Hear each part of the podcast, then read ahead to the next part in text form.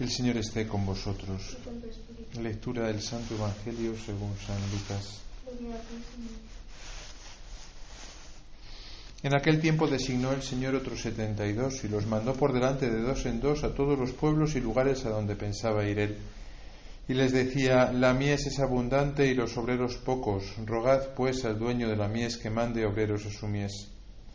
Poneos en camino, mirad que os mando como corderos en medio de lobos. No llevéis talega, ni alforja, ni sandalias, y no os detengáis a saludar a nadie por el camino. Cuando entres en una casa, decid primero paz a esta casa. Y si allí hay gente de paz, descansará sobre ellos vuestra paz, si no, volverá a vosotros. Quedaos en la misma casa, comed y bebed de lo que tengan, porque el obrero merece su salario. No andéis cambiando de casa. Si entréis en un pueblo y os reciben bien, comed lo que os pongan Curad a los enfermos que haya y decid, está cerca de vosotros el reino de Dios. Palabra del Señor.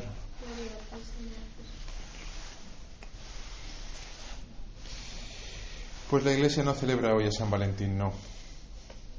Y si yo no fuese sacerdote y estuviese casado, tampoco celebraría San Valentín, por ir contracorriente, porque ya uno está harto de tanto comercio aunque originalmente la fiesta es católica, porque San Valentín era un obispo que facilitaba los encuentros amorosos de los novios cuando eh, no sé qué es lo que pasaba, que se lo impedían. Pero luego lo coge el mundo, eh, como, como la Navidad y como un par de fiestas más, y las vuelven en eventos comerciales. Así que por ir contracorriente deberíamos de decir, eh, mira cariño, pero nosotros celebramos nuestro amor otros días, ¿vale? Porque al final mucho San Valentín, mucho San Valentín y estamos en una sociedad en la cual hay más divorcios que nunca. Luego al final es todo más falso que nada. Con perdón, pero la pura realidad. Porque el amor o es para siempre o no es amor. Punto, pelota, partido y cerramos. Eh, cerramos a San Valentín. Vamos con San Cirilo y con San Metodio, que son menos románticos que, que San Valentín, pero son mucho más en el fondo es una historia mucho más bonita, ¿no? Bueno, lo de San Valentín no estaba mal tampoco, pero estos eran dos hermanos que nacieron en Tesalónica, griegos, por tanto, en el siglo IX, y que, eh, bueno, pues por, las peripecias de su vida fueron eh, enviados a evangelizar todo lo que llamamos los pueblos eslavos, ¿no? Bulgaria, Rumanía, Polonia, parte de la URSS, ¿no? De la Unión Soviética. Y lo hicieron porque ellos, aunque eran griegos, no tuvieron contacto con los pueblos eslavos cuando estaban en Tesalónica, si no me equivoco, porque estaban rodeando la ciudad de Tesalónica, ¿no? Y entonces ellos aprendieron, eran chicos muy listos, y aparte de estudiar filosofía, porque estudiaron filosofía, ¿no? Eh, pues ese contacto con los pueblos eslavos eh, ocasionó que luego cuando se diese la oportunidad ¿no? y enviados ¿no? para, para evangelizar, ellos pues eh, pudiesen evangelizar estos pueblos con una novedad, y es que ellos conocían el lenguaje de los eslavos. ¿no? Porque claro, para evangelizar necesariamente uno tiene que inculturarse, ¿no? sin perder la esencia, que eso es lo difícil. Hoy en día nos inculturamos y perdemos muchas veces eh, la esencia, ¿no? O sea, y vamos a yo qué sé, vamos a Japón y transformamos la oración en yoga.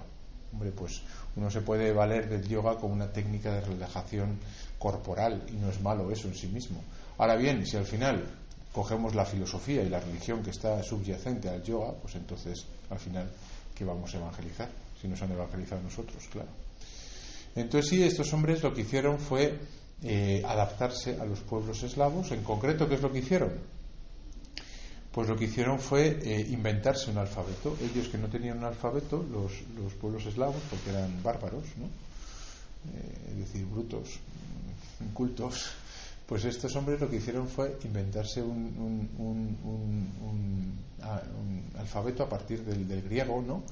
añadiendo algunos caracteres más de algunos sonidos que no tenían la lengua griega y inventaron lo que ahora se conoce precisamente con el alfabeto cirílico, ¿no? que viene de, de Cirilo, ¿no? Uno de los dos hermanos, ¿no?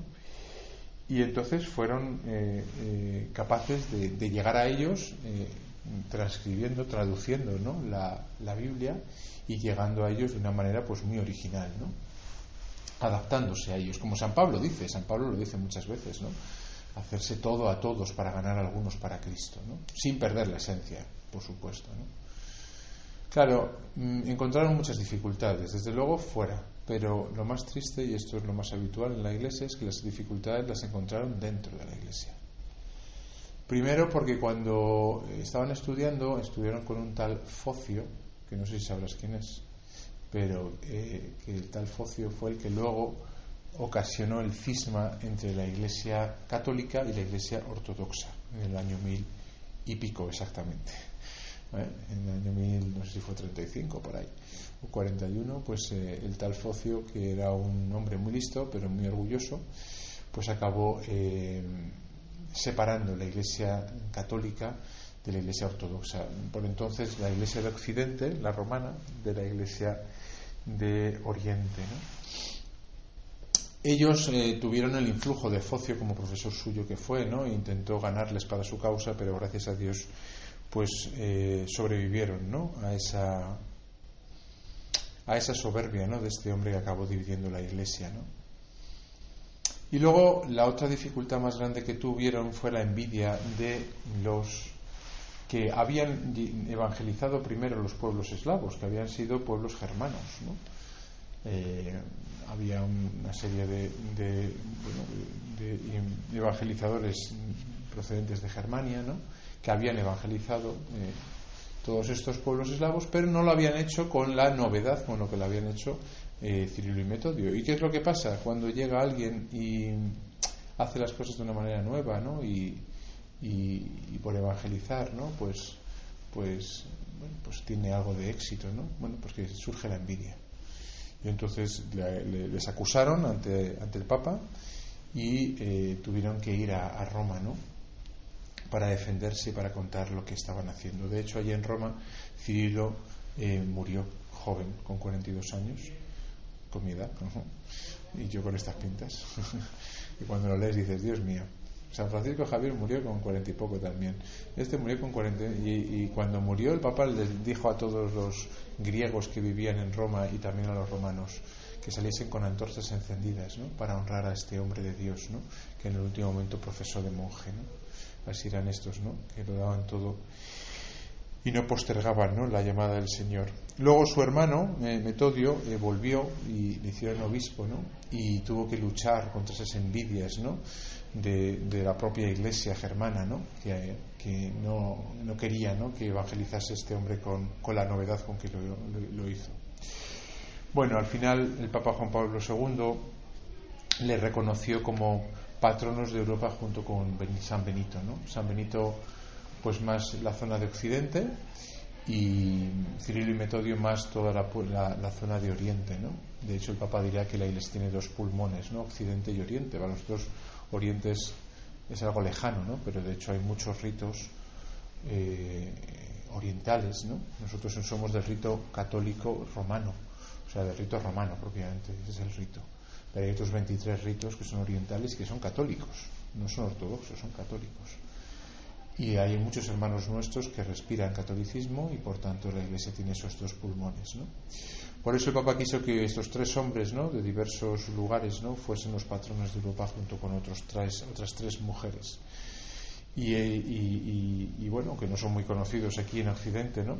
Cirilo y Metodio, ¿no? Pues bueno, como tantas otras mm, personas, ¿no? Que han sido grandes, ¿no? En la historia de la Iglesia, ¿no? Porque han hecho, pues, eh, grandes cosas, ¿no? Con grandes dificultades, ciertamente para evangelizar. ¿no? Por eso qué bonito que el Señor nos diga hoy en el Evangelio, poneos en camino, mirad que os mando como corderos en medio de lobos. Bueno, pues esta es la realidad de los que intentamos evangelizar. Y aquí en la universidad también pasa. Hay muchos lobos. A veces dentro y a veces fuera de la iglesia. Los que más duelen son los de dentro de la iglesia, que te impiden evangelizar la propia iglesia, ¿no? por envidias, por, bueno, porque el diablo está, está suelto, ¿no? Y por tanto, bueno, pues también a nuestros propios hermanos los acaba engañando e intenta torpedear, ¿no? La evangelización de tantas almas que están sedientas del Señor. Poneos en camino, que este mandato del Señor se resuene en nuestro corazón, que seamos capaces, como Cirilo y Metodio, de vencer todas las dificultades para llevar el Evangelio a aquellos que el Señor ponga delante nuestra.